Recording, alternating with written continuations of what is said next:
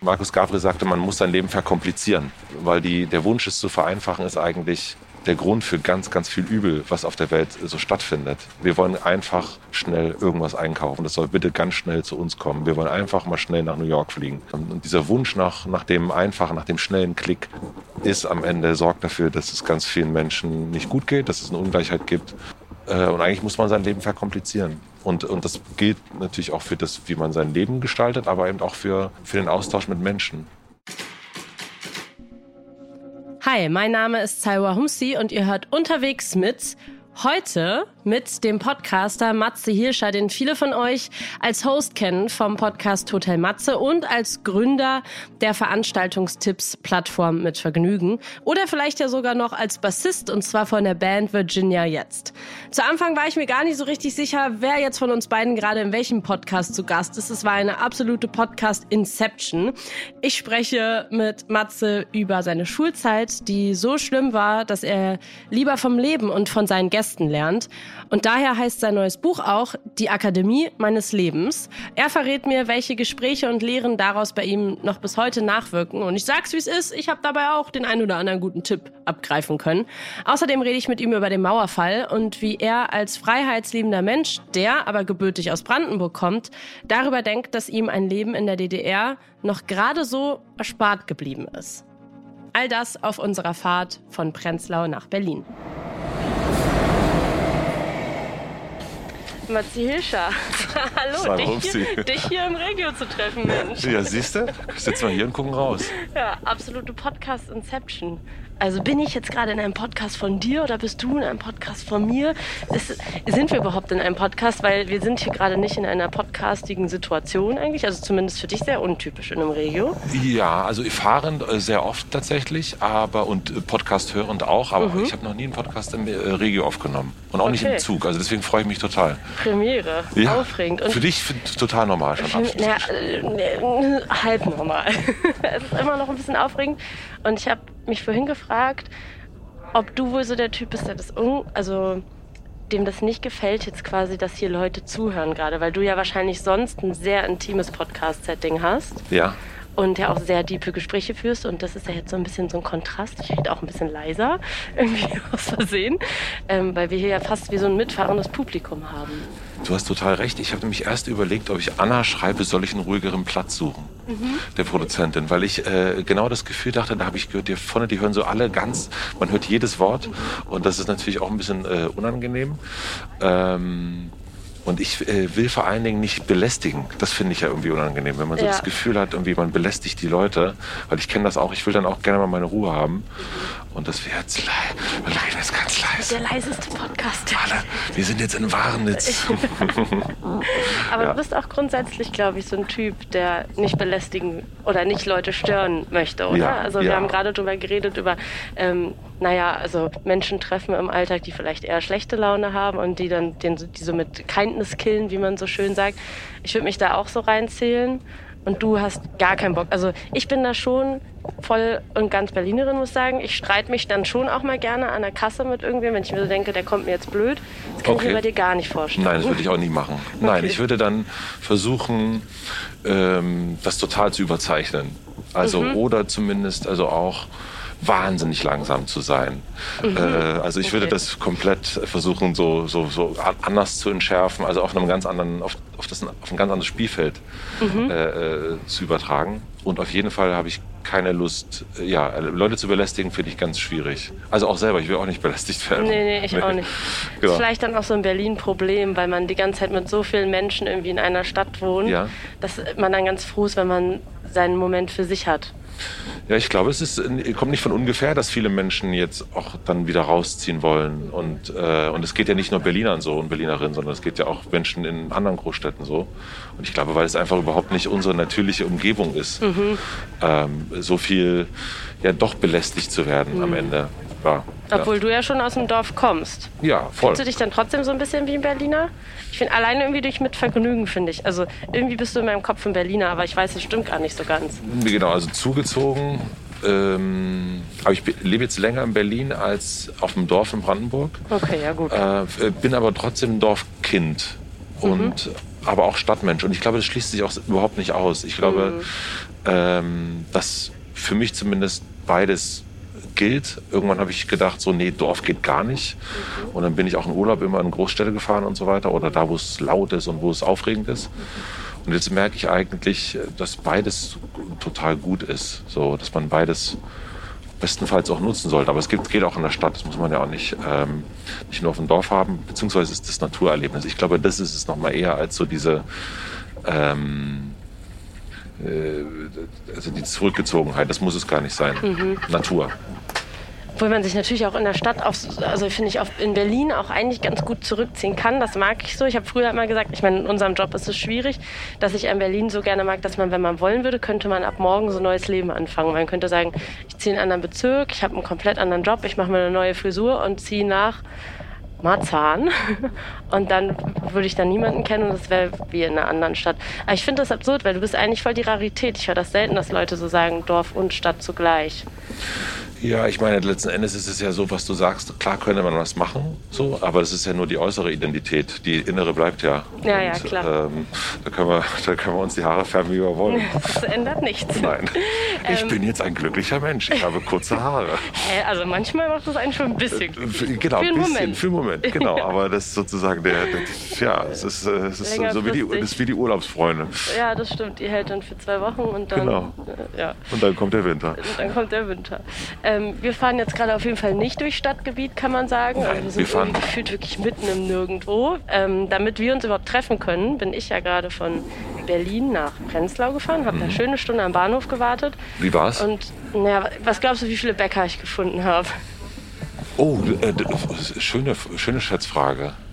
Also entweder kein oder, oder zehn. Kein. Keine es gab Bäcker. einen Griechen gegenüber und da, da dachte ich, kriege ich vielleicht einen Kaffee, aber der war zu. Der hat Siesta zwischen 14 und 17 Uhr. Toll. Das ist der Hammer, oder? Super, großartig. In Prenzlau ist schon angekommen. Ja, super. Ja, äh, nee, ansonsten war gar nichts. Ich habe jetzt eine Stunde lang Süßigkeiten gegessen, die ich dir eigentlich mitbringen wollte und jetzt habe ich es Einfach weg. Aber einfach ich hatte weg. halt einfach nichts. Oh nein, ich habe auch nichts. Nein, alles gut. Und ähm, jetzt fahren wir von Prenzlau zusammen nach Berlin und du kommst von einem Ostseetrip, richtig? Genau, ich war da mit, mit Vergnügen, unserer Firma. Und wir machen einmal im Jahr ein Sommercamp. Und da fahren wir alle zusammen weg. Wir haben fünf Redaktionen an verschiedenen Standorten, da kommen alle zusammen und waren jetzt ähm, ich war jetzt zwei Tage dabei und bin jetzt, äh, fahre jetzt heute jetzt mit dir wieder zurück. Die anderen bleiben noch bis morgen. Ja, ich wollte nämlich schon fragen, ob der Rest des Teams auch im Zug Nein, nein, nein, die, sind, die fahren morgen zurück. Mhm. Äh, genau, ich habe morgen noch einen Termin und äh, genau, und deswegen bin ich dann schon eher zurück. Und da komme ich gerade her. Mhm. Okay. Und ich habe vorhin schon in der Insta-Story gesehen, dass ihr laufen wart am Morgen. Da dachte ich mir so, das wäre für mich ein Urlaubs-Albtraumtrip, wenn dann am Morgen alle laufen laufen gehen würden. Der, der Witz ist eigentlich, ich mache das immer. Also wir machen das Sommercamp jetzt, glaube ich, seit acht Jahren. Und es ist immer so, äh, der Alte, der geht immer laufen und da kann mitkommen, wer will. Ah, und das okay. ist immer der, der, das ist der, der Gag sozusagen, der sich jedes Jahr wiederholt. Am ersten Tag kommen dann halt so vier, fünf Leute mit und am zweiten Tag niemand. und deswegen Okay. habe ich äh, vor, äh, gestern eine gepostet, eine Story mit, mit mir und glaube äh, sechs weiteren Personen und heute eine ich allein, ähm, weil ich keinen Alkohol trinke und die anderen schon und dann ist es natürlich auch Ah, eine, ja. äh, das, das ist die natürliche Auslese, Mhm. würde ich sagen. Dein Berufsalltag hat sich natürlich wieder von uns allen durch Corona krass verändert und es waren viel weniger Termine und du meintest, dass dir das eigentlich ganz recht so kam. Und ist es jetzt eigentlich wieder voll von 0 auf 100 Grad? Also auch mit so einem Trip wie, wie der jetzt gerade? Nee, gar nicht. Also das ist total, also so im Vergleich zu vor vier Jahren wirklich ein völlig anderes Leben. Ähm, ich war früher, also eigentlich jede Woche irgendwo in einer anderen Stadt. Das bin ich überhaupt, das ist jetzt echt eine Ausnahme, dass ich jetzt gerade mal weg war. Also wir hatten ja auch geguckt, wann fahre ich mal weg, wo fahren wir mal zusammen im Zug. Und das ist gar nicht so oft, ähm, wie ich so feststellen musste oder wir. Und deswegen ist das eine der wenigen Sachen. Und ich habe jetzt im Gegensatz zu vor vier Jahren viel wenig, also viel, viel mehr Zeit für meine Familie und mich und weil ich so ganz viele Sachen eigentlich wirklich so abgebaut habe und, äh, und geguckt habe, was ist überhaupt notwendig. Man macht ja ganz viele Sachen auch, weil man meint, dass es notwendig ist. Also das fängt bei Meetings an, das äh, geht über äh, kontrollieren, ob denn alle das Richtige machen und so weiter und so fort. Also auch als, als Chef von der Firma und ganz viele andere Sachen. Und, und da habe ich dann durch Corona und durch andere Coaching-Sachen und so weiter irgendwie geguckt, was äh, soll ich denn wirklich machen und was nicht und was vor allen Dingen, das geht ganz oft ja um Zeit, sagt man ja. Und ich habe aber eher darauf geguckt, was gibt mir Energie und was raubt mir Energie. Mhm. Und darauf habe ich geguckt, dass ich so mein, äh, mein Leben danach ausrichte, so ein bisschen mehr. Mhm. Und äh, deswegen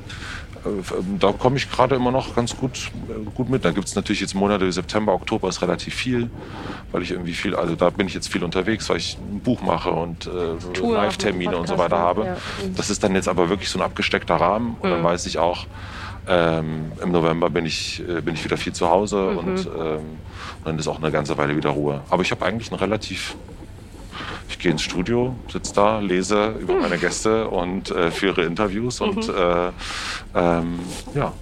ja, also es ist eigentlich entspannt. Mhm.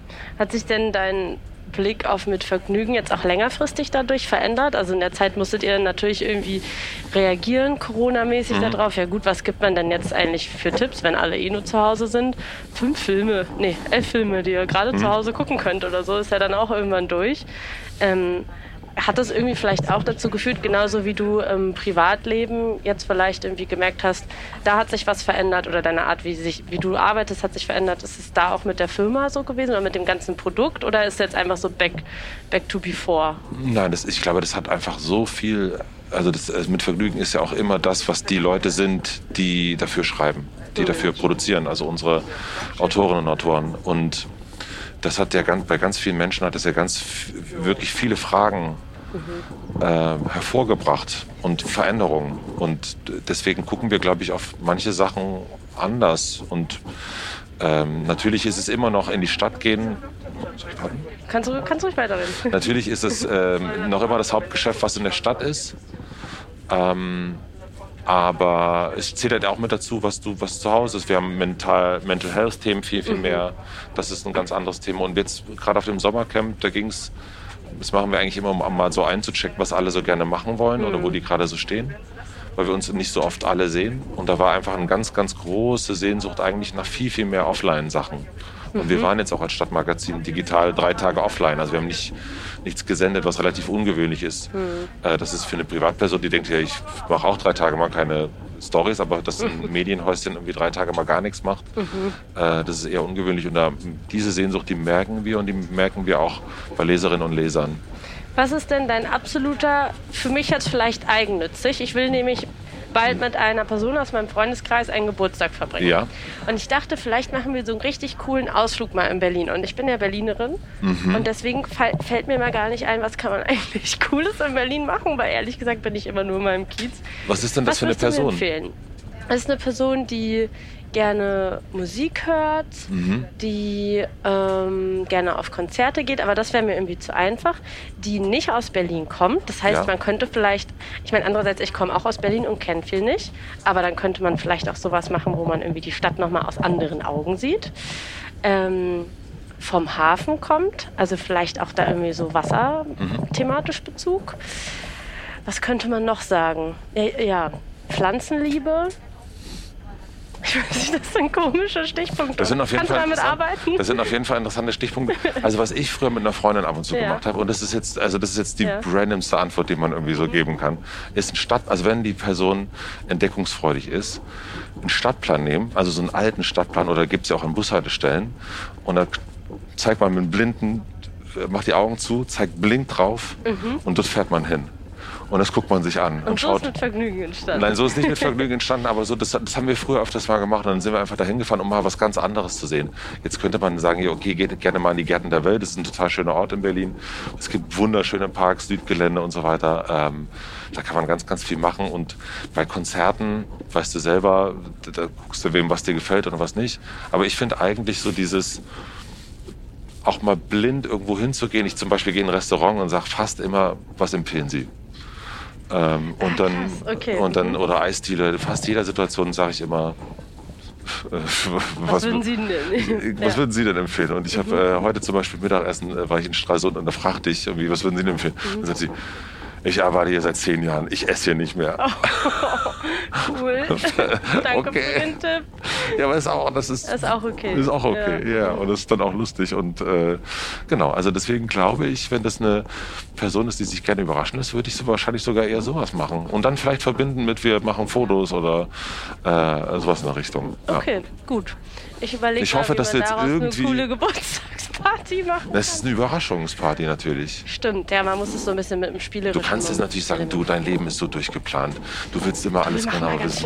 Wir machen heute. heute ganz Ja, ja. flexibel und gucken, Siehst ob du du das schreibst mir auch gleich einen schaffst. Pressetext für die, Ver für die Siehst, Veranstaltung. ja, mach ich ich. gut. Mach ich direkt. Ja. Ich, kann dir das, ich kann ja auch die Person anrufen. Okay, sehr gut. Ähm, die Überraschung ist, wir rufen Matze an und der gibt uns jetzt live einen Tipp. Ja, das kann ich machen. Ja, nee, ich wüsste, müsste wahrscheinlich tatsächlich, das muss man auch sagen, ich selber. Ähm, Bist du so wie der, Ki der Freund im Freundeskreis, der alle Kinofilme kennt, dass dich einmal alle auch noch Tipps fragen? 0,0. Okay. Das war ganz lange so. Also lange waren diese Gespräche, was wir jetzt gerade gemacht Ja. haben, war das, das Gespräch. Immer, okay. Und jetzt ist es aber so, dass ich äh, die Leute, die bei mit Vergnügen arbeiten, anrufe und frage, sag mal, okay, ich weiß, auf der Seite sind ganz viele Tipps, aber welches würdest du mir denn empfehlen? Äh, okay. Mhm. Ähm, weil ich habe auch irgendwann gemerkt, spätestens seitdem ich Vater bin, das ist jetzt seit neun Jahren, Mhm. also diese, dieser Radius, äh, in dem man sich bewegt, ist ein Ja. anderer. Ich habe lange für, äh, du hast ja auch dafür gearbeitet, Radio Fritz, Mhm. eine Kolumne gehabt, wo ich Ausgehtipps gegeben habe. Und diese Ausgehtipps habe ich immer samstags gegeben, auf dem Spielplatz ganz am Rande, Mhm. damit man das nicht so hört. Und dann habe ich irgendwie Sachen für irgendwelche Clubs empfohlen, wo ich gar keine Ahnung von hatte. Und irgendwann habe ich gesagt, Leute, ich kann es nicht mehr machen, es ist irgendwie peinlich. Und deswegen, äh, und ich finde das auch bei dem Beruf, den wir machen, oder bei, das bei vielen Berufen, ich glaube, es ist dann irgendwann, muss man sich fragen, bin ich eigentlich noch die richtige Person, die das hier ausübt? Äh, braucht das, habe ich noch die richtige Leidenschaft überhaupt dafür? Oder gibt es vielleicht eine neue Leidenschaft, der ich nachgehen könnte? Und deswegen ist es bei jetzt so Tipps für die Stadt geben, ähm, wird es auf jeden Fall weniger. Und was, an welchem Ort müsstest du sitzen und ähm, Anfragen an Podcast-Gäste rausschicken, um dir zu denken, boah, nee, das ist es eigentlich nicht mehr, das kann ich nicht mehr machen. Mhm. Also wann glaubst du, ist es soweit? Oder ist es vielleicht sogar die eine Sache, die einfach für immer so deine Berufung und Leidenschaft ist?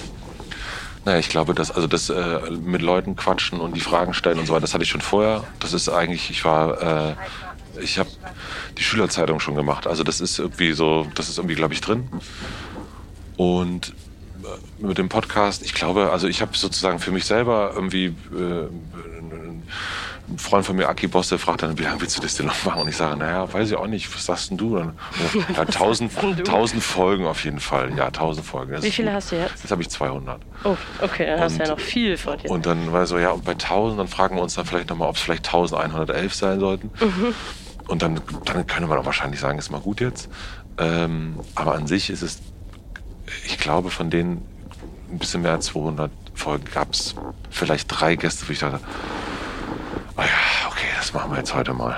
Ähm, also weil, Wirklich? ich, weil es für mich Okay. an dem Tag irgendwie, keine Ahnung, ich hatte einfach nicht den, den, den Bock. Aber ansonsten habe ich, also das ist immer das, was mir am meisten Freude bereitet, wo ich mich jetzt schon freue. Nächste Woche treffe ich zwei Leute und, und äh, äh, freue mich da total drauf. Und das ist, ähm, das ist eigentlich immer, also es ist eher so, dass ich mir denke, ich könnte das eigentlich, wenn man, ich muss mich immer viel vorbereiten. Wenn ich das nicht machen müsste, dann würde ich das, würde ich das, würde ich das noch viel mehr machen. Wenn du dich nicht vorbereiten müsstest, Ja, würde ich das noch weil du quasi noch mehr Zeit hättest. ja, ja. Also, das, also die Vorbereitung ist immer sehr intensiv, aber ich glaube, ich würde das Wie lange machen. bereitest du so einen Podcast vor? Das habe ich mich nämlich auch schon gefragt, weil du, ich habe echt immer das Gefühl, du inhalierst alles, was man über diese eine Person wissen kann. Schlimmes Stalking, äh, auf jeden Fall. Nochmal auf Facebook. Das Ja. wurde 2005. Ja, es ist, äh, äh, ich hatte, ich habe äh, Contra K letzte Woche interviewt und der war irgendwann war der Alter, was, was ist los? Und die, und das, äh, bei ihm war es aber auch nochmal was anderes.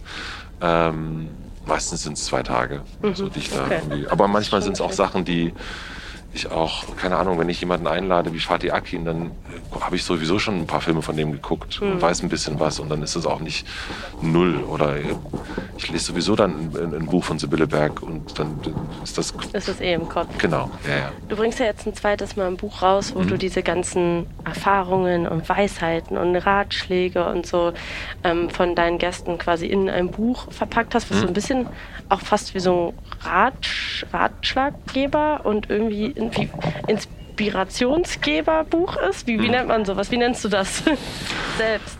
Ähm, Ja, ich glaube, es ist das, was du gerade gesagt hast. Ja. ja. also ich glaube, es ist schon so, also ich lerne am meisten, wenn, also äh, sowieso durch andere Menschen. Und das ist eigentlich das. Und ich weiß aber auch, dass so bei Podcasts, ich habe ganz oft, ich weiß nicht, wie es dir geht, aber ich vergesse dann auch echt viele Sachen, mhm. weil dann da kommt der nächste Gast, geht es ja auch so? Ja, ja, ich vergesse teilweise, wenn mich jemand fragt, wie war die Produktion vorgestern, weiß ich gar nicht, was ja. das für eine Produktion war, weil man so von Produktion zu Produktion springt. Voll. Und krasses Kurzzeit. Ich habe das beste Kurzzeitgedächtnis. Ich kann mir jetzt einen richtig langen Text merken oder in irgendein Thema und verstehe das sofort so schnell und morgen ist es nicht mehr in meinem Kopf. Ja. Was ja auch wichtig ist. Dass es wichtig ist, also musste ich können, aber manchmal denke ich mir auch so, ja, dann schon auch cool, wenn ich das auch im Kopf behalte. Ja, ja. Das habe ich, also bei mir ist es nicht ganz so extrem, ja. aber ich habe auch nicht so, du hast viele Moderationssachen. Hm. Ähm, aber ich habe das auch mit, mit, mit Büchern manchmal. Wenn ich dann irgendwie mhm. nochmal schnell was durchlese von mhm. Gästen, dann sagen irgendwie meine Kollegen, wie schnell hast du denn dieses Buch gelesen? Ich, ja gut, aber das ist jetzt äh, richtig schnell lesen, ja. was ich geübt habe. So. Aber mm, bei einem Buch ist es aber schon so, ich finde, wenn jemand einen Podcast hört, dann hört man das jetzt vielleicht und dann denkt man vielleicht, ach, das ist vielleicht interessant oder so, wenn man rausguckt, im Zug sitzt. Und dann ist das aber irgendwie auch weg. Ähm, vielleicht ist das irgendwo noch hinten abgespeichert. Und ich finde, durch so Bücher, also ich vertiefe mehr Sachen durch Bücher. Und deswegen habe ich mich irgendwie so vor vier Jahren oder fünf Jahren das erste Mal hingesetzt, das erste Buch gemacht, genauso, dass ich so Gespräche nochmal angehört habe und geguckt habe, welche haben mir so... Im Urlaub, ne? Im Urlaub. Dass du im Urlaub eine alte Folge gehört hast und warst so, oh, das ist ja cool, das schreibe ich Genau, das ist richtig cool. Fand ich auch witzig, das spricht schon wieder so ein bisschen für dich, aber vielleicht auch für das alte Ich vor Corona, weiß ich nicht, so dieses, du gehst in Urlaub oder fliegst in Urlaub oder was auch immer und dann hast du, kriegst du da aber noch die Idee für ein neues Projekt wieder. Und das wird dann das, also diese Leerlaufsachen, die sind auf jeden Fall immer der, der Motor. Mhm. Also das ist nur die Frage ist, muss man das dann immer alles machen? Das ist, äh, mhm. also auch, auch jetzt an der Ostsee waren wieder so, ach, naja gut, hat schon wieder, ging schon wieder los im Kopf. Ähm, genau, und so fing das an und dann habe ich das geschrieben und habe das auch für mich gemerkt, wie, also, also ich immer selbst immer der beste Kunde mhm. äh, und dann aber konntest du es so gut anhören? Also, dass du dann auch so richtig. Nervt dich das nicht, wenn du dann dir deine eigenen Sachen anhörst? Vor allem, wenn die älter sind? Auch? Mm, nee, gar nicht so sehr, weil das ja, ich, ich höre das ja nicht an, um jetzt so darüber nachzudenken, was ich Ob da jetzt falsch gemacht habe. Mhm. So. Ähm, das machen wir schon auch mit den Folgen, mhm. dass, dass ich die anhöre oder eine Redakteurin, Redakteur und mir schon auch mhm. Feedback gibt und sagt so, naja, also weiß ich nicht, ob das so eine gute Idee war. Mhm. Äh, oder warum hast du das nicht gesagt oder gefragt? voll. Ähm, nee, das, da höre ich ja wirklich nochmal drauf, so was sind so Sachen, wo ich merke, so, oh, geil. Manche Sachen weiß man dann natürlich auch noch, also manche Sachen werde ich auch nie vergessen. Und dann bleibt das so, äh, bleibt das so hängen, aber man weiß nicht mehr genau den Wortlaut, sondern nur so das Gefühl. Ähm, und das habe ich dann das erste Mal gemacht und das fanden Menschen offensichtlich gut genug, dass sie das irgendwie oft gekauft haben. Und dann ist es ja auch nochmal so ein Ding, wo man sagt, okay, dann mache ich das nochmal. Und gar nicht, um das zu verkaufen, sondern es gibt irgendwie Menschen, die damit was anfangen können. Das finde ich schon auch wichtig. Also sonst kann ich es auch für mich rausschreiben, ist ja auch okay. Ähm, und ich finde, dass es Spaß macht zu schreiben. Also so, beide reden ja viel so, und aber sich so hinzusetzen und sich nochmal so voll darauf zu konzentrieren, es aufzuschreiben, das schafft eine andere Tiefe, finde ich. Ich finde das so interessant, weil dieses Medium-Podcast ja so lange genau für diese Schnelllebigkeit gefeiert wurde. Vor allem vielleicht auch von Menschen, die sonst in Formaten gefangen waren, wo eben etwas eher für immer da war oder nicht so schnell wieder zu entfernen war und das dann so eine Art Freiheit war. Ich spreche das jetzt hier rein und es muss auch nicht perfekt geschnitten sein. Es ist nicht so formatiert wie beim Radio. Und ich habe das Gefühl, jetzt geht der Trend wieder viel dahin. Also ich habe das jetzt schon so ein paar Mal gesehen, dass man aus Podcasts wieder Bücher macht, mhm. was ja eigentlich wieder genau die konträre Bewegung ist. Mhm. Und da musste ich auch denken an dieses Buch von Jan Böhmermann, wo mhm. er seine Tweets ja mhm. eigentlich auch verewigen wollte. Und das ist irgendwie ähm, einerseits absurd, weil es ja, wie gesagt, in die konträre Richtung geht, aber irgendwie finde ich das auch wieder schön, wenn man merkt, okay, das ist so eine moderne Art von Kunst vielleicht, wenn man es jetzt so weit denkt, also vielleicht so, ein, so eine Tweetsammlung, die man, die man sonst gar nicht hätte festhalten können, weil sie irgendwo im Internet verschwunden ist und dann hat man aber doch das Bedürfnis zu sagen, nee, das will ich jetzt auch nochmal ausgedrückt auf Papier sehen. Ist es bei dir auch, auch das, dass es eben von am Ende des Lebens nicht so diese ganzen Podcasts nur, was heißt nur, aber irgendwie ist ja das Unbefriedigende an unserem Job manchmal, dass wir so Luft machen. Also man ja. kann sie hören, die Luft, aber man kann den Podcast nicht anfassen. Ich glaube, es gibt eine extrem große Sehnsucht nach, nach, nach genau solchen Sachen. Also das ähm, sehe ich auch ganz oft. Also so bei, ich merke das immer, ich, ich habe hier eine Schallplatte gerade dabei. Ja. Ähm, und, Was ist es? Das ist Paula Hartmann, äh, Ah. das Album. Und, ähm, und ich merke das immer, wenn ich zu Dussmann gehe äh, in, in Berlin äh, und in viele andere Kulturkaufhäuser dieser Welt und wie viele Menschen da hingehen und man merkt das auch gerade, wie viel mehr Bücher jetzt auch wieder verkauft werden, äh, dass Menschen irgendwie was doch zum Anfassen haben wollen. Und das ist irgendwie, dass Räume irgendwie äh, nach, nachdem wir die meiste Musik irgendwie jetzt doch auf digital anhören, dass die Räume irgendwie leer sind. Und dann kann man sich ja nochmal eine Vase hinstellen und noch ein Makramee, aber irgendwie ist, ist, ist, ist so ein Buch auch was Schönes und nimmt man das und dann kann man da reinblättern und äh, lesen und so weiter und auch mal weg von diesen ganzen digitalen äh, äh, Medien so gehen. Und ich glaube, dass das ist schon, ich habe jetzt nicht so eine, so eine Verewigungsfantasien Fantasien oder so, das ist mir eigentlich ehrlich gesagt ziemlich egal. Ähm, ich finde es, wie so blöd das klingt, das ist irgendwie, ein, wenn es um Wissensvermittlung geht, glaube ich, sind Bücher einfach das, das beste Tool. So. Ähm, also für mich persönlich, ich lerne da einfach am, am Das ist meisten. aber wahrscheinlich auch eine Generationssache. Ich glaube, meine kleine Schwester würde ich nicht dazu bringen können, das Buch zu lesen. Äh, das, das, da ja, müsste ich TikToks zeigen. Dann, ja, ja, aber vielleicht dieses, kann sie sich behalten, das ist die Ja. Frage dadurch. Also das weiß ich nicht genau. Also ähm, ja, ich, wie gesagt, also da gibt es ja auch äh, völlig, also der, für jede Person die, die Möglichkeit, also wie sie es am besten mag. Und manche Leute fanden das auch super, in der Schule angeschrien zu werden und haben sich da Sachen gemerkt. Und andere finden, gehen auf die Waldorfschule und machen das ganz anders. Also ähm, das ist ja nicht sozusagen die eine Idee für alle jetzt, sondern so finde ich es gerade gut und ein paar andere auch. Und, und deswegen ist ja mit Podcast auch so. Manche sagen, boah, ich brauche aber ab und zu irgendwie wie eine Stunde soll ich mir das anhören. Um Gottes Willen eine Stunde. Ähm, Ja, aber auch da gibt es ja auch wieder jetzt zum Beispiel äh, modernere oder trendende ähm, Marketingmöglichkeiten, wie man jetzt zum Beispiel auf einen Podcast guckt. Das fand ich voll interessant, weil man merkt ja zum Beispiel, die Musikindustrie hat ähm, wurde sehr krass dadurch beansprucht, durch zum Beispiel TikTok und Reels und dadurch, Total. dass die Formate viel kürzer wurden und man einfach merkt, so, die sitzen schon in den Writing-Sessions und wissen, du musst, das muss 15 Sekunden kompatibel sein, da muss irgendeine Zeile drin sein, die dir so im Kopf bleibt, die so visuell ist, dass du da irgendwie einen Tanz zu machen kannst und so. Das habe ich jetzt das letzte, äh, erste Mal auch zu Podcasts gehört, dass es da bereits jetzt schon den Gedanken gibt oder die Planung, dass auf diesen Plattformen, wo diese kurzen Videos sind, man versucht, Podcasts so zu vermarkten, dass man schaut, okay, du hast jetzt ein Interview mit Contra K geführt. Was könnte denn ein Sound werden aus deinem Podcast? Also was wäre denn ein Satz von ihm, der vielleicht so meme-tauglich ist oder mm, vielleicht auch gar nicht lustig, sondern deep, wo, wo Leute irgendwie so schöne Sonnenuntergänge drunter legen wollen, dass man den bewusst dann auf diesen Plattformen als Sound pushen kann. Das ist doch absurd, wie, wie sich das alles so verändert, oder nicht? total. Also ich habe das auch mit dem Kurt Krömer Interview, das haben wir mal mitgefilmt und das ist es auch auf, also ich glaube, das naja, nicht ganz, aber es war auf TikTok auch sehr erfolgreich. Also nicht so erfolgreich wie der Podcast an sich. Ähm, aber auch da, bin auch zu ganz vielen Künstler, Künstlerinnen gekommen, weil ich einen Song gehört habe. Und dann habe ich angesagt, habe ich gedacht, ach, äh, Paula Hartmann, äh, habe ich einen Song gehört, nie verliebt, den fand ich großartig und habe dann angefangen, mehr Sachen von ihr zu hören. Und dann habe ich mir Ja. das Album gekauft. Und und ich finde, das ist ähm, mit ganz vielen Sachen so. Manche brauchen halt irgendwie so, einen- so einen Einstieg. Ähm, also ich habe das erlebt bei ganz vielen Freunden von mir, die irgendwie Fleisch gegessen haben, weil sie dachten, es gibt nichts anderes auf der Welt. Und dann geht man mit denen mal woanders hin essen und dann merken sie, ah ja, es geht auch anders. Und dann gibt es eine Alternative und dann kommen sie weiter rein und werden Leute irgendwie plötzlich Vegetarier und irgendwann Veganer oder was auch immer. Und ich finde, dass es so einen Einstieg gibt, das finde ich gut. Ich finde das manchmal grenzwertig, wenn es so verkürzt wird.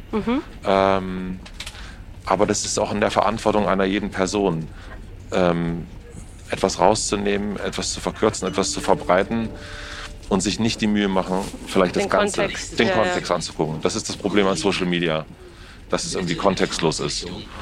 Aber man kann zumindest bei Podcasts kann man die Originalquelle hören. Und die Verantwortung hat jede Person dann auch, finde ich, die das irgendwie einfach weiterteilt und, und sagt, äh, das hat der gesagt oder die, das kann ja wohl nicht wahr sein. Und ja, vielleicht ist es aber out of context. Also ist man dann selber die Bildzeitung, das muss man selber für sich entscheiden. Ja. Das Buch von dir, das heißt Die Akademie meines Lebens. Mhm. Und man merkt, finde ich, bei dir dieses Thema Schule und ähm, nicht so der Mensch gewesen zu sein, der irgendwie Schule äh, mega durchzieht und dann Ausbildung oder Studium und Master und so. Da bist du ja eher ein absoluter Gegenentwurf. Das ja. merkt man, wenn man dir zuhört, wie du über dein, den Verlauf deines Lebens sprichst. Und du sagst ja auch, dass du eher jemand bist, der zum Beispiel aus Podcasts lernt oder aus den Gesprächen mit deinem Podcast-Gästen und Gästinnen. Was, also wie, wie kann man sich denn deine Schulzeit vorstellen, wenn man mal zurückblickt? Du bist ja während der Wende mhm. noch in die Schule gegangen. Ja. Und ich bin ja in Berlin geboren, habe eine Familie, die aus dem Osten kommt, habe dadurch also irgendwie einen Bezug zum Mauerfall, aber es ist sehr weit weg für mich. Wie viel, wie viel nach dem Mauerfall bist du geboren? Ich bin 96 geboren. Also ja, ich also habe gar keinen Bezug ja. zu dem Thema persönlich in dem Sinne, abgesehen davon, dass ich halt eine Ostberliner Familie habe. Und ich fand das so interessant, als du mal gesagt hattest, dass deine Schulzeit schon krass dadurch auch, also dass das dich schon ganz schön durchgerüttelt hat und dir die Schulzeit sehr schwer gemacht hat. Inwiefern kann ich mir das denn vorstellen? Wie hat sich das geäußert bei dir? Ach naja, es sind einfach ähm, da muss man auch zur Verteidigung der Schule sagen, das ist ja eine, äh, das merke ich jetzt erst durch Corona. Also, ähm, weil das, das ist eine so große Veränderung gewesen, jetzt Corona. Und das war natürlich auch die Wende für die Menschen, die in Schulen gearbeitet haben, Lehrerinnen und Lehrer. Und das ist erstmal so ein, von heute auf morgen wird all das, was du sozusagen vorher gesagt hast, ist plötzlich, vielleicht Mathematik nicht, aber so ganz viele andere Sachen oder wie man das jetzt so macht, äh, das soll jetzt alles anders sein. Und ich glaube, ich war in einer Schule, wo die Lehrerinnen und Lehrer heillos überfordert waren mit allem. Und natürlich ist die Schule ja auch selber, das merke ich bei meinem Sohn, auch etwas, was total überfordernd ist. Du musst plötzlich soziale Skills lernen, äh, du musst irgendwie ganz viel für die Schule lernen und jeder lernt eigentlich anders, aber dann sollte man das doch alles bitte so lernen und auswendig lernen oder nicht und so. Und ich bin da nicht gut klargekommen mit. So, ich hatte da einfach kein, kein gutes Lernen Erlebnis und, und hatte auch eigentlich lange das Gefühl, dass ich ein bisschen doof bin, weil ich einfach äh, super schlechte Noten hatte. Also ich habe so kaum die 10. Klasse geschafft. Ähm, und glaubst du, es wäre anders gewesen? Wärst du quasi im Westen in die Schule gegangen? Das, da bin ich mir nicht sicher, das weiß ich nicht. Das, ich weiß auch gar nicht, wie sehr das, äh, das mit, mit, mit Osten oder Westen zu tun hat. Natürlich weiß ich, dass in Ostschulen oder Osteinrichtungen, also das ist, gilt auch für Kindergarten, einfach wirklich absolut fragwürdigste Methoden angewendet worden, um Kinder zu erziehen. Und das, äh, also das ist äh, nach wie vor finde ich das, finde ich das, finde ich das Wahnsinn eigentlich, dass man das so mit Drill und so weiter versucht hat irgendwie. Ähm, nein, also das, das weiß ich nicht, dass, ob das so war. Aber ich glaube, dass diese Art der jetzt ist das natürlich auch wirklich was anderes. Also so äh, Lehrer und Lehrer sind jetzt auf einem ganz anderen Level als damals, aber das war damals, also, also ja, also ich kenne noch schlüsselwerfende Lehrer mhm. und sowas und äh, und ganz andere Dinge. Also das ist, das ist so Machtausübung aus, aus Verängstigung, aus Verunsicherung und, ähm, und eben nicht gucken, was ein einzelnes Kind will. Also das habe ich auch schon mal erzählt, aber sozusagen, du kannst halt im 13-jährigen Jungen nicht vor der Klasse singen lassen. Mhm. Das geht einfach nicht. Mhm. Also es ist einfach. Äh, und also, ja. Musstest du singen? Ja, ja. Weißt du noch was? Äh, ja, ich musste was von den Prinzen singen. Mhm war echt eine gute, war eine gute Erfahrung. Eine, eine blöde Erfahrung. Ja, das war furchtbar. Ja, Horror. Ich interviewe jetzt aber Sebastian Krumbig und ich freue mich schon über die Geschichte zu erzählen. Ja, ja aber ich finde das voll interessant, ähm, weil das hat sich ja auch weiter noch, in, viel weiter in die Zeit danach gezogen. Also weil ich jetzt gesagt habe, dass ich zwar persönlich in meinem Leben wenig Anknüpfungspunkte damit hatte, weil ich dann auch in Westberlin aufgewachsen bin. Trotzdem erinnere ich mich an sowas wie... Dass wir überlegt haben, in welchen Kindergarten kommen meine Schwestern oder wo waren dann irgendwie die Freundinnen von meinen Schwestern so, ja, das ist voll der DDR-Kindergarten und so und da haben die noch die, das, wie das da läuft und wie die da drauf sind und so. Also es war dann ja auch nicht so, als wäre das dann auf einmal vorbei gewesen. Also genau wie du sagst, ja. so Wende und ja gut, jetzt ist alles anders, jetzt vergessen wir alles, was wir vorher gelernt haben und äh, auf Null quasi. Ja, das, also ich meine, das sind ja die gleichen Leute gewesen. Ich, ja. ich, ich werde immer total, äh, äh, das wühlt mich immer auf, wenn das so verkitscht wird Äh, das finde ich ganz fürchterlich. Also so und, garantiert war das, es war nicht alles schlecht. ja, also es ist auch überhaupt gar keine Frage und ganz, ganz viele tolle Sachen. Aber es gab eben auch ganz viel richtig, also es ging ganz vielen Menschen, die glaube ich nicht in dem System klargekommen sind oder die nicht dafür sozusagen eingestellt waren. Für die war das nicht gut. Also ganz klar nicht. Und ähm, wie war das denn bei deiner Familie? Kannst du dich da noch dran erinnern, wie ihr darüber gesprochen habt oder wie das vielleicht auch danach in Anführungszeichen aufgearbeitet wurde? Hast du da noch Erinnerungen dran? Ich mache das immer mal wieder mit meinen Eltern. Also meine Mutter war jetzt neulich in Berlin und da haben wir auch, auch darüber, darüber ein bisschen geredet.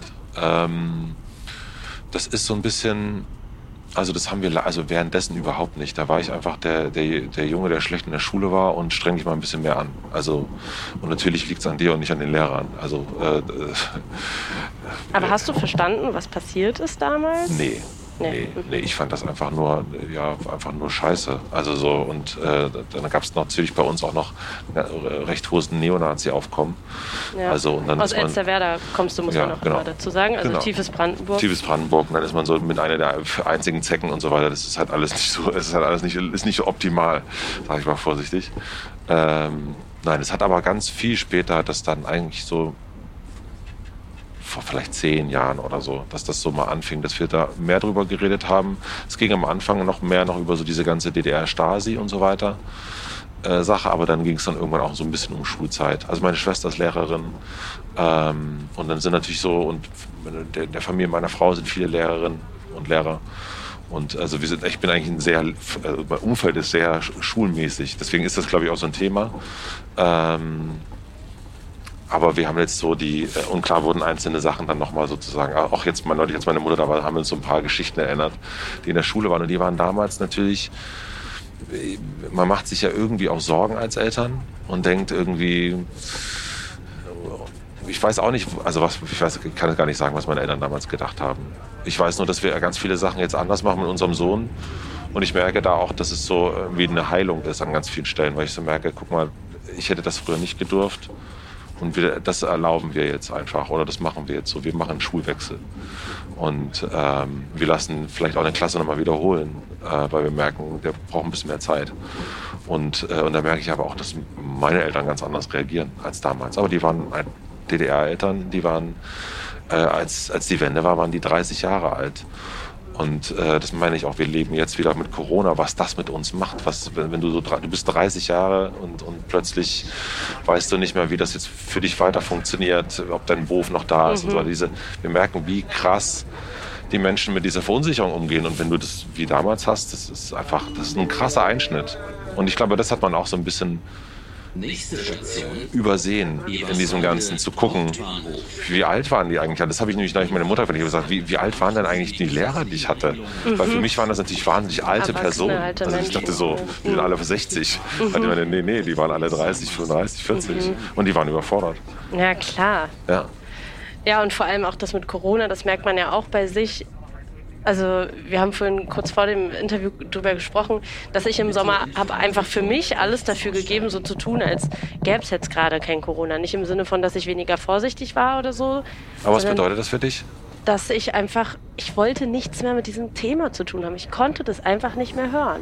Ja. Und ähm, ich habe die Maske und so alles sogar mittlerweile relativ lieb gewonnen. Also das stört mich gar nicht so. Aber ich, ich konnte einfach nicht mehr jetzt genau das alles mitverfolgen oder mir bei jedem Konzert jetzt die Gedanken machen, was, wenn ich mich jetzt hier anstecke, weil ich war wirklich die ganze Corona-Zeit super vorsichtig und habe mir da halt überhaupt nicht diese, diese leichten Momente gegönnt. Mhm. Ähm, und deswegen, also da, da fällt mir dann auch immer wieder auf, das haben wir ja auch noch nicht mal ansatzweise aufgearbeitet, diese Zeit. Also was macht es eigentlich mit uns längerfristig? Das ist jetzt, als wäre das jetzt so total normal gewesen, dass man total. zwei Jahre lang, auch die ganzen Jugendlichen, ne? meine Schwester ist während Corona 18 geworden, ähm, das, das wird ja auch noch ewig lange Nachwirkungen haben. Da kann man sich genau, wie du sagst, das so ein bisschen vorstellen, wie das auch passiert, dass es alles so schnell so back to normal geht und man einfach ganz schnell so seinen Alltag retten will.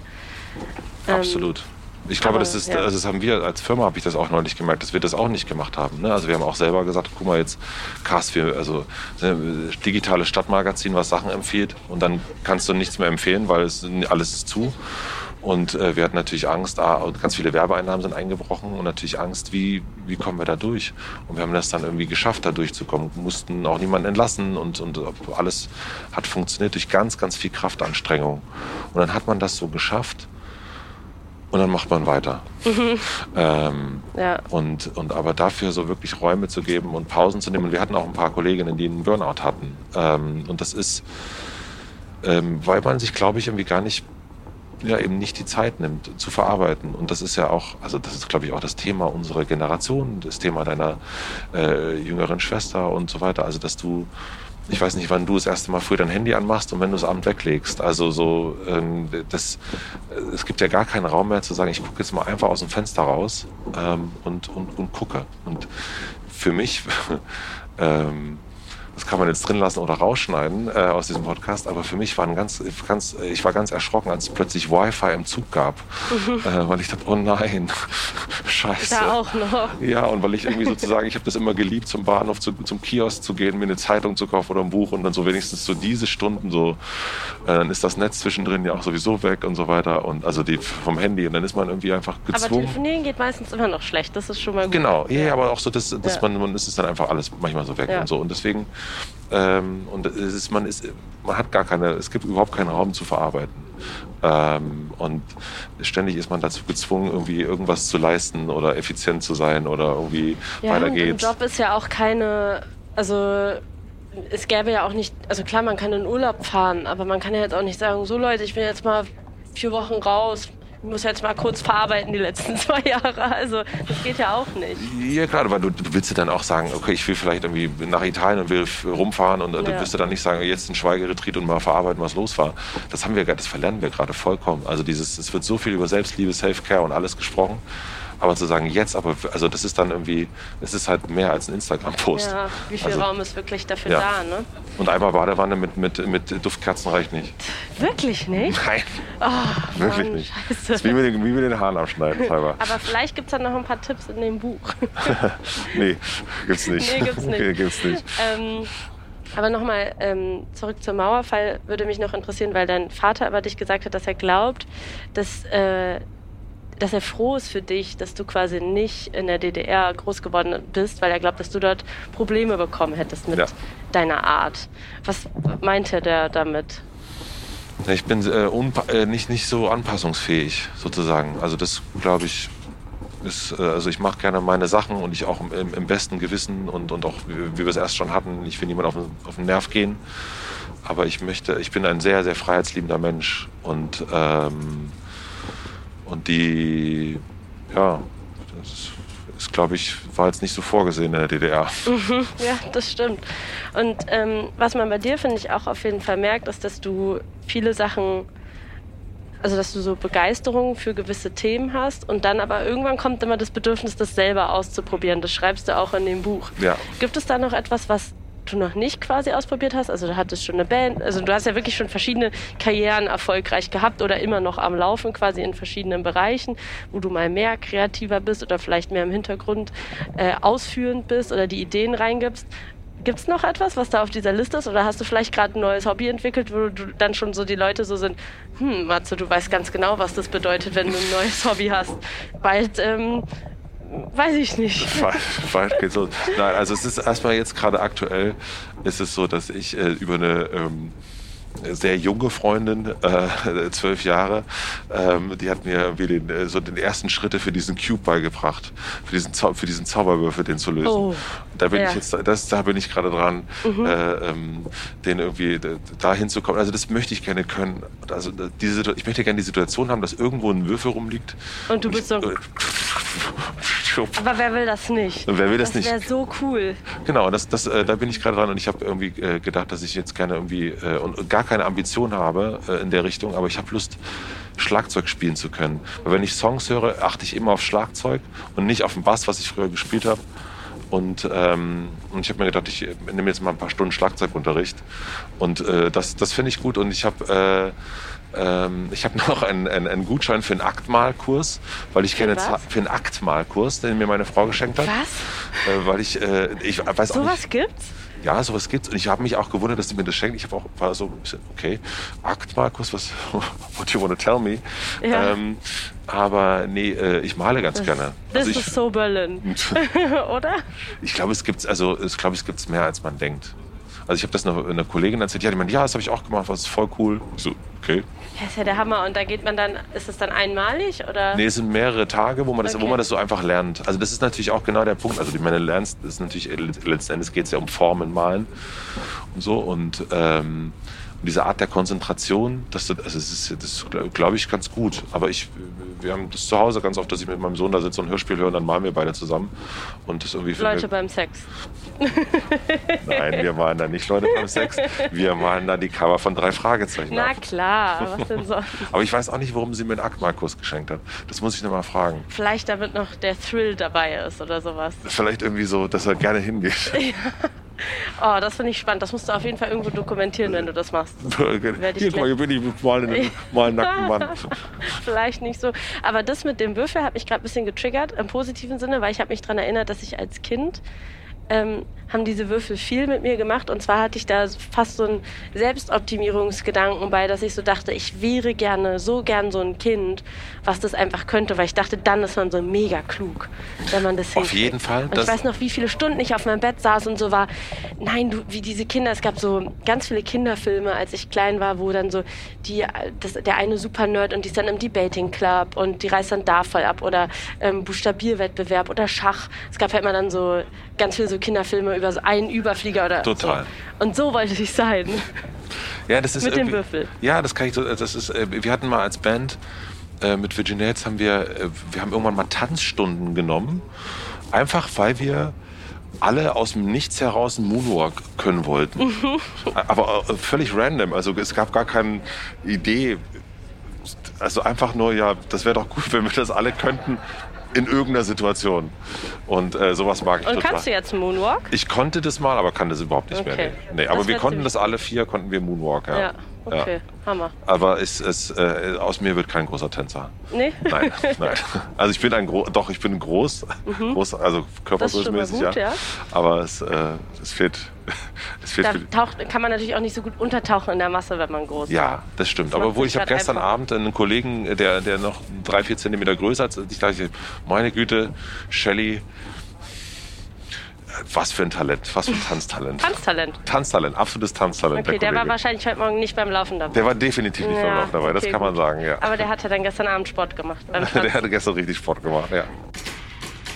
Was war denn von den Dingen, die du gelernt hast in den ganzen Interviews? Also ich kenne das auch aus meinen Gesprächen, die ich mit Menschen geführt habe in Interviews oder auch hinter den Kulissen oder so.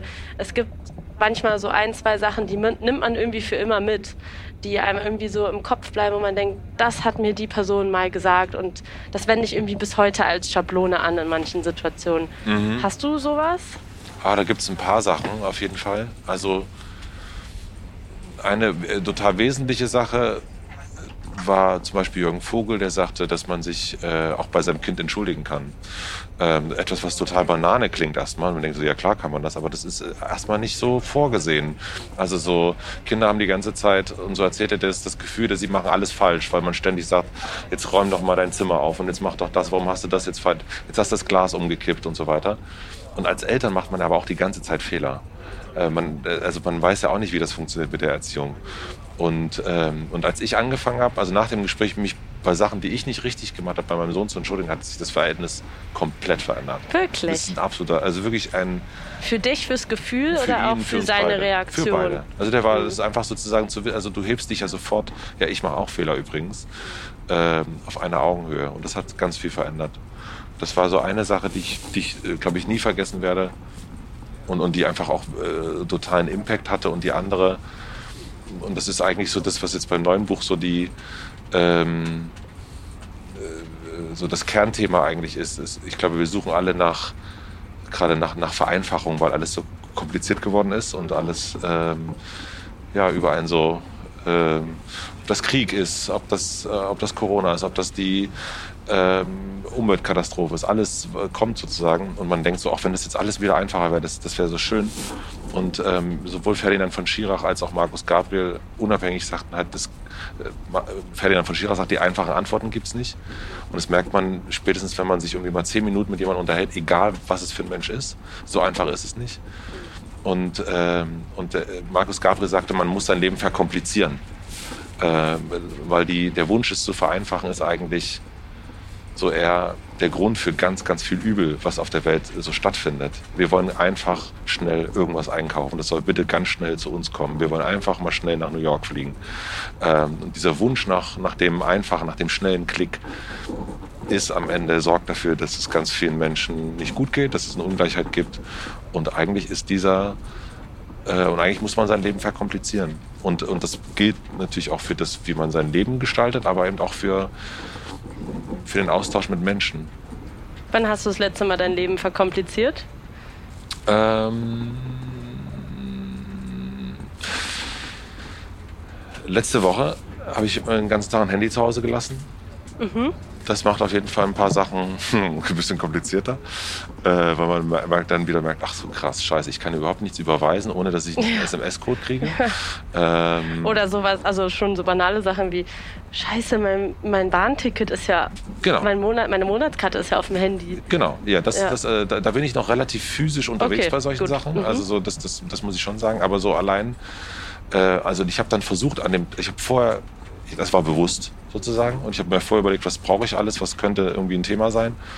Und aber diese, äh, diese Codes habe ich völlig zum Beispiel äh, völlig über, über daran habe ich nicht gedacht. Äh, zum Beispiel, das kann ich dann auch am nächsten Tag machen. Das ist nicht so, nicht so tragisch. Aber Wieder das, verkompliziert. Am nächsten Tag kann man es ja auch noch machen. Genau, ja. aber ähm, das ist so das Letzte, was mir gerade einfällt. Äh, und ansonsten habe ich das äh, versucht, das auch seit einer Weile. Es hat heute aber überhaupt nicht gut geklappt.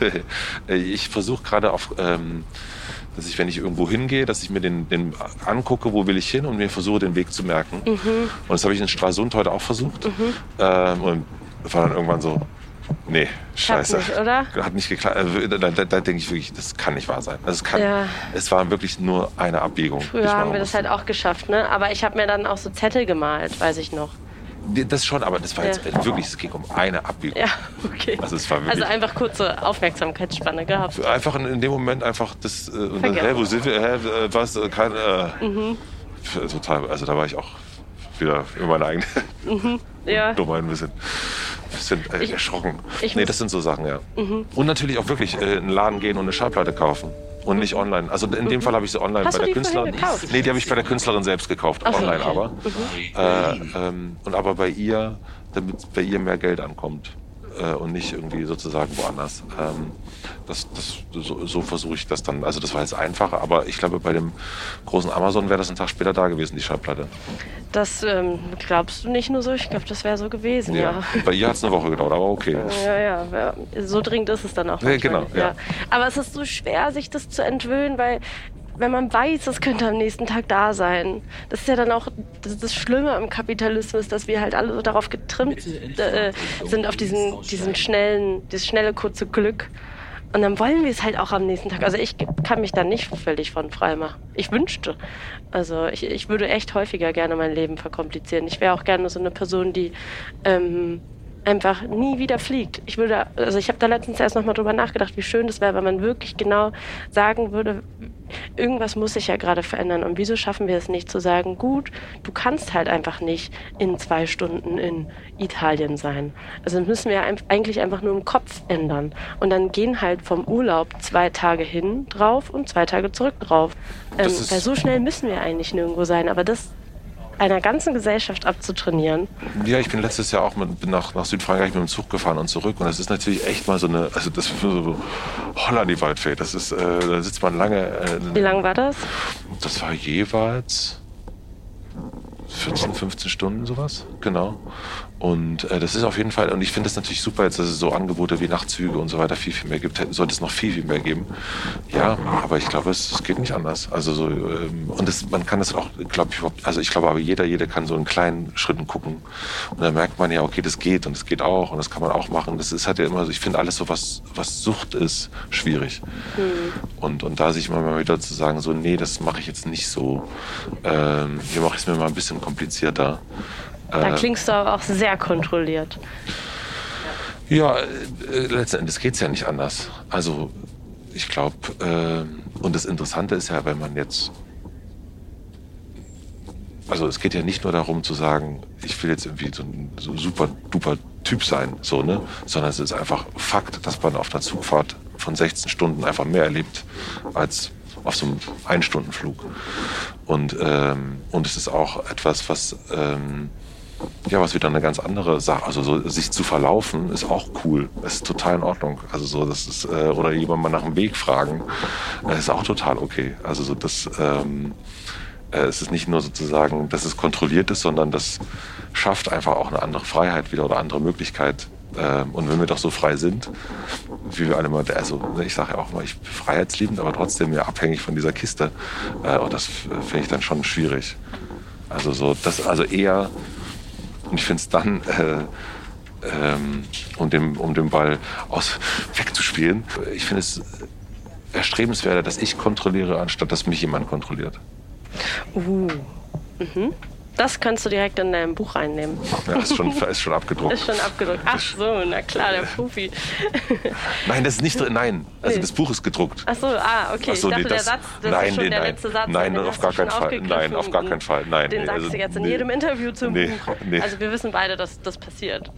Dass es Leute gibt, die Interviews geben und dann schon ihre Sätze parat Ja, haben ja. und jedes Mal wieder den einen coolen Spruch, Ach so, wenn man ja, ihn das- noch nicht kannte. Das ist äh, eher das ist so ein bisschen, aber ich kann, so, ich kann das total nachvollziehen. Ja.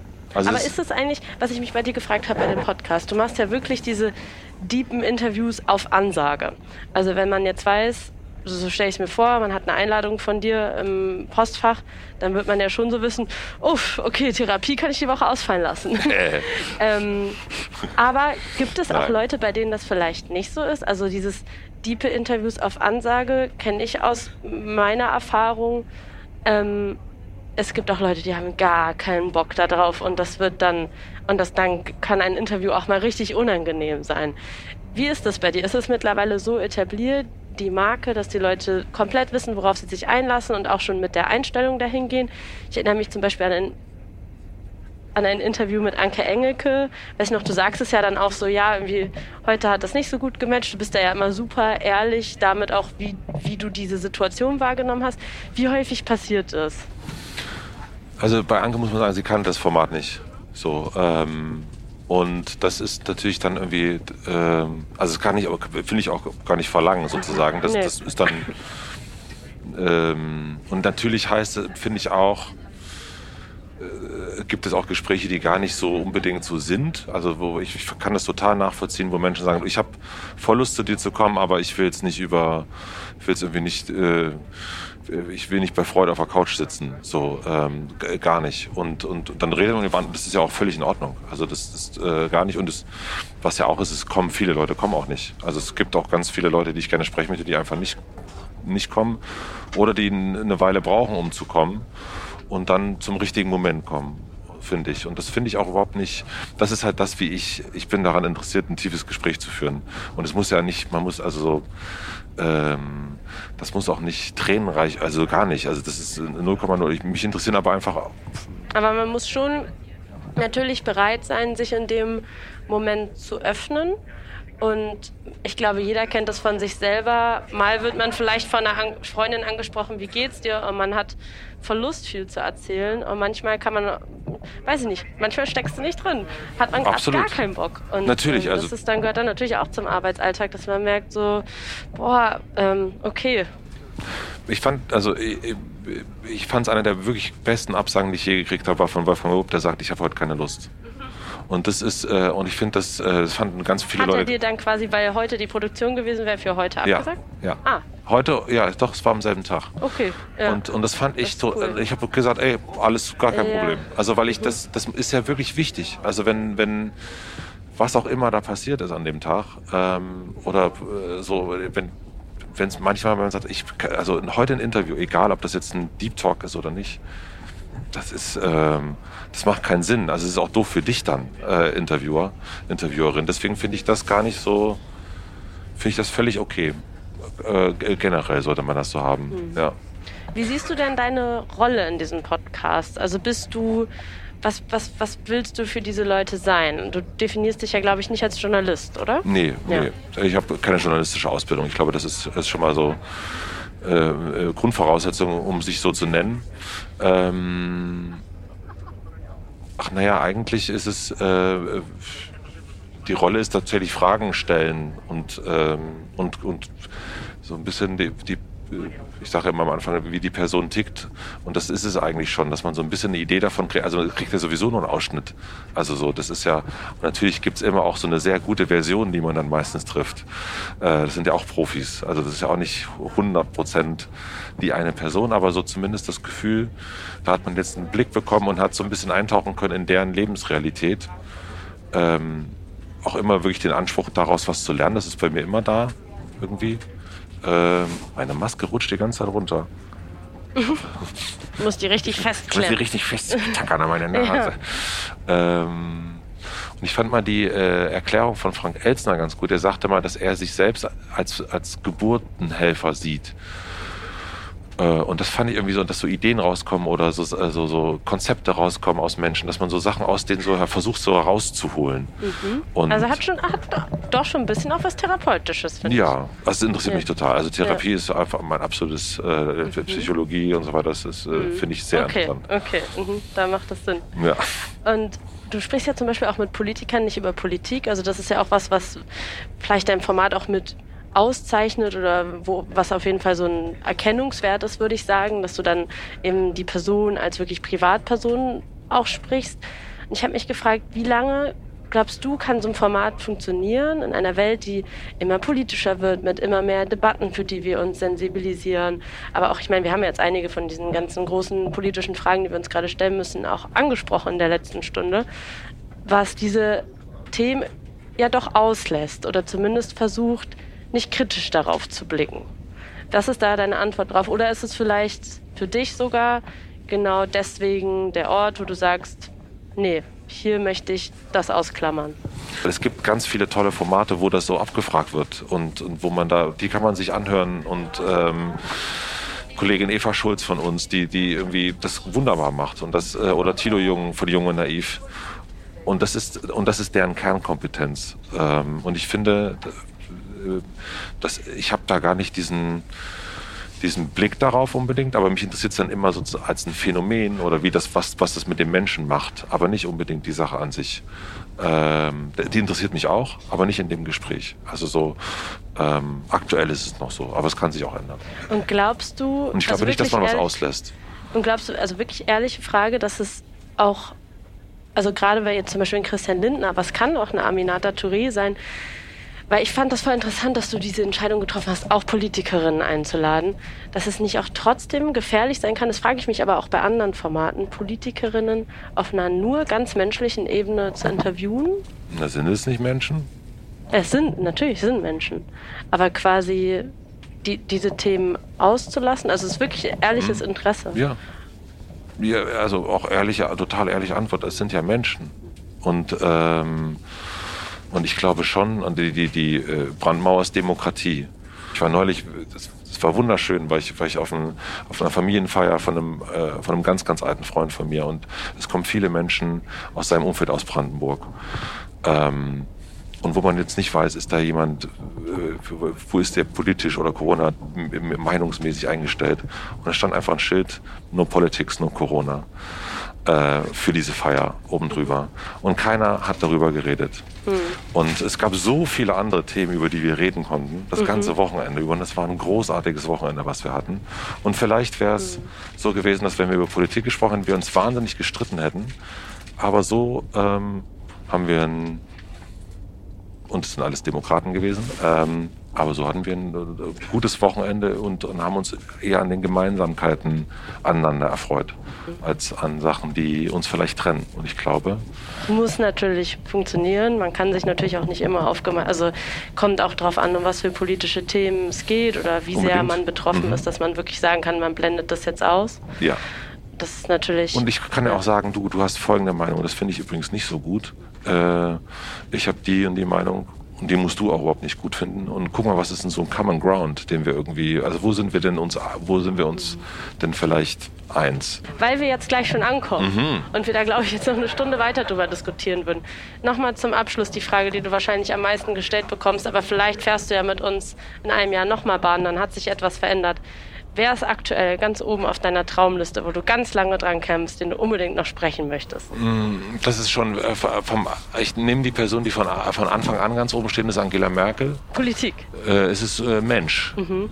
Mensch. Mhm. Mensch Angela Merkel, die ähm, viele Bücher liest, ähm, die gerne im Strandkorb sitzt, auch spazieren geht, und das, davon möchte ich gerne irgendwie mehr erfahren. Mhm. Gibt es eine Sache, die du schon im Kopf hast? Ah, die darfst du noch nicht verraten, ne? Die ich mit ihr besprechen will? Ja. Äh, das gibt es ganz viele tatsächlich. Nein, aber ich würde eigentlich, äh, ich würde wirklich gerne mit ihr über Bücher ein reden. ein offenes Google-Doc-Dokument, wo immer wieder hinzugefügt wird. Ja, das gibt es. ähm, Fragen an Angela. Äh, Fragen an Angela. Nein, Themen eher. Nein, ich finde mhm. eigentlich wirklich so dieses, also mit ihr über Bücher reden, finde ich total spannend. Also so, und weil über Bücher kann man sich an Menschen nähern. Was, was jemand liest oder hört, das sagt ja so viel über diesen Menschen aus. Da muss ich doch gar nicht fragen, und wie stehen Sie jetzt zum äh, Ukraine-Konflikt, Frau Merkel? Das muss die doch bei Ich glaube, bei ihr wissen wir es auch. Ja, was, müsste sie, ja. was, müsste sie, was soll sie denn da mir sagen? Oder was sollte mir dann Olaf Scholz sagen? Also, was sollte er mir denn erzählen? Und er erzählt ja auch, also egal in welchem Interview er ist, erzählt er fast immer das Gleiche. Weil er immer fast immer die gleichen Fragen gestellt bekommt. Also, da finde ich auch nicht, das ist für mich auch nicht Journalismus, wo man sagt, ich stelle jetzt diese Frage auch nochmal. Also, ach so, jetzt weil du es bist, erzähle ich dir jetzt was, erzähle ich dir was anderes. Also das glaube ich, daran glaube ich nicht so richtig. Ähm, ich weiß aber, was du meinst. Und es kommt aber immer aufs Format an. Und, ist, und deswegen sage ich, ich bin kein, ich, das ist kein journalistisches Format. Und man kann einsteigen oder auch aussteigen jederzeit. Und wir steigen gleich aus. aus ich versuchte gerade, ich versuchte, versuchte eine Rampe zu bauen. Vielen, vielen Dank, Matze Hirscher. Und ich drücke dir die Daumen, dass äh, Angela Merkel irgendwann vorbeikommt. Danke, wer steht bei dir oben? Bei mir ganz oben steht auch Angela Merkel auf jeden Fall. Die Politikerin? Die Politikerin. Mhm. Also bei dir mehr Politikerin als Mensch? Ähm, naja, irgendwie ist es ja immer eine Mischung von mhm. beidem, glaube ich. Ich glaube, ich kann das nur nicht so trennen voneinander. Mhm. Und Dua Lipa natürlich. Oh, das ist schön. Toll. Ja, obwohl ich da wahrscheinlich einfach nur Fan wäre. Da würde ich einfach nur Fan sein wollen, glaube ich. Und ah, das, das ist auch mal gut. Ich wünsche dir viel Glück damit. Dankeschön. Danke. Ich hoffe sehr, dass euch dieses Gespräch mit Matze Hirscher gefallen hat. Falls ja, dann seid ihr herzlich dazu eingeladen, ihn weiter zu empfehlen, ihn zu bewerten, einen Kommentar dazulassen. Darüber freuen wir uns sehr. Die nächste Folge, die kommt in 14 Tagen und dann zu Gast Podcasterin und Moderatorin Laura Larsson. Das wird richtig cool. Und bis dahin, ciao.